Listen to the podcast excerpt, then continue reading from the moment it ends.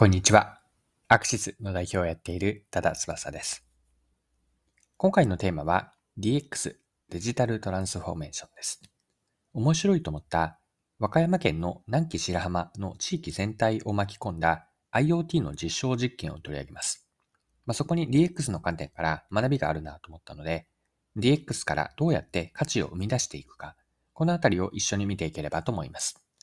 それでは最後までぜひお付き合いください。よろしくお願いします。はい。今回の話はですね、NEC が和歌山県の南紀白浜で顔認証技術を活用した IoT おもてなしサービス実験をやっていると。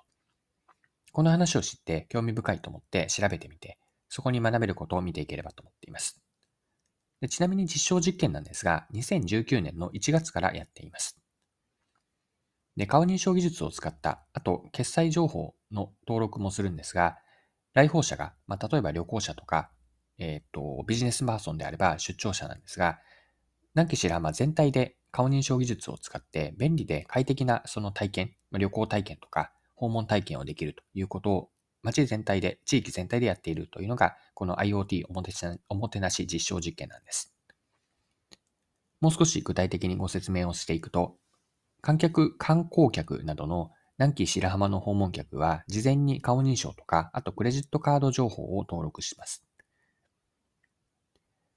で、空港に降り立った時には、ウェルカムメッセージで迎えられたり、各それぞれの観光施設では待ち行列に並ばずに入場ができるようにしています。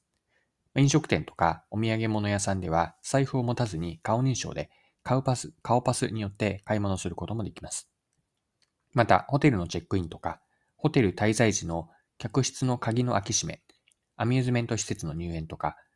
お土産の買い物に至るまで複数の施設のサービスを手ぶらで、キャッシュレスで使用できるんです。施設単体ではなくて、複数の地域全体での施設が連携していって、南紀白浜のエリア全体で顔認証サービスを受けられる取り組みというのは、国内でも他にはないなと思える先進的な取り組みなんです。で IoT おもねおもてなし実証に参加している南紀白浜エラポートの、えっと、岡田さんが NEC のサイトで次のように述べていて興味深いなと思いました。NEC のサイト、これは12月11日ですね。2019年の12月11日なんですが、その部分抜粋して引用します。南紀白浜を日本最先端の IoT の聖地にしたい。IoT による地域全体のおもてなし拡充による利用者満足度の向上、地域の観光政策や産業政策と補助を合わせた誘客及び地域活性化を図る空港型地方再生を目指しました。はい。で今のところが抜粋だったんですが、南紀白浜が IoT の聖地になることを目指していると。これぐらい意欲的な取り組みで興味深いなと思いました。はい。ここまで見てきた南紀白浜の IoT おもてなしサービス実証実験について、私はこれは地域 DX と見ることができるなと思ったんです。で地域 DX とはどういう意味で使っているかの前になんですが、そもそものデジタルトランスフォーメーション、DX について少し整理をしてみましょう。DX とは何かなんですが、これは私の捉え方ではあるんですが、DX の本質を言葉にすると、一言で表現をすれば、DX とは事業や経営のコア領域をデジタル化し、ビジネスモデルを進化させることです。まあ、単なる IT ツールの導入とか、紙ベースで管理していたことを電子化、まあ、ペーパーレス化するだけでは、まだ DX とは言えないんですね。あくまで DX のための一つな、一つのステップに過ぎないわけです。まあ、DX とは、先ほどもお伝えしたように、事業や経営のコアとなる領域をデジタル化していって、事業プロセスを効率化したり、お客さんへの新たな価値を作ることによって、ビジネスを変革させることにあります。DX はビジネスでの成果につなげてこそなんです。この意味では DX は手段であり、これからはビジネスの前提のようになるでしょう。で、NEC が南紀白浜で進めている IoT おも,、ね、おもてなしサービス実証は地域 DX なんですね。DX とは事業や経営のコア領域をデジタル化し、ビジネスモデルを進化させることと言ったんですが、この事業や経営というのを観光体験と置き換えてビジネスモデルを地元産業と言い換えれば、次のように表現できます。IoT おもてなしサービス実証実験とは、観光体系のコア領域をデジタル化し、南紀白浜の地元産業を進化させること。これが地域 DX と捉えた意味合いなんです。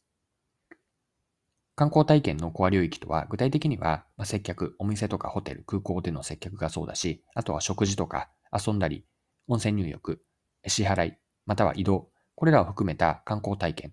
この部分をデジタル化していくことによって、南紀白浜の地元産業を進化させる、変革させることを狙っている。これが IoT おもてなしサービス実証実験なんです。で顔顔認証サービスを活用する新しい観光体験の実現によって、南紀白浜に訪問する人、まあ、観光客とか出張ビジネスパーソンにあたるわけですが、彼ら彼女らにはメリットがあるんです。それだけではなくて、地元の人々にも恩恵があります。観光客が来てくれて、南紀白浜でしかできない体験を楽しんで、お金を支払ってもらえれば、観光産業によって地元は活性化します。雇用が生み出されて、地域全体も豊かになっていきますよね。一つの施設とかお店単体で顔認証を導入するのではなくて、地域全体で皆が一枚岩となって取り組むことで、相乗効果が生まれているわけです。南紀白浜への新規のお客さん、まず観光客が増えて、リピーターができることが期待できるわけですが、この IoT おもてなし実証実験は、観光客、あとはサービス提供者、具体的にはお店とか施設のサービス提供者ですが、さらに地元住民という3社に価値があるいわゆる散歩よしだと思っていて、まあ、今後も期待したいなと思っている取り組みです。はい。今回も貴重なお時間を使って最後までお付き合いいただきありがとうございました。それでは今日も素敵な一日にしていきましょう。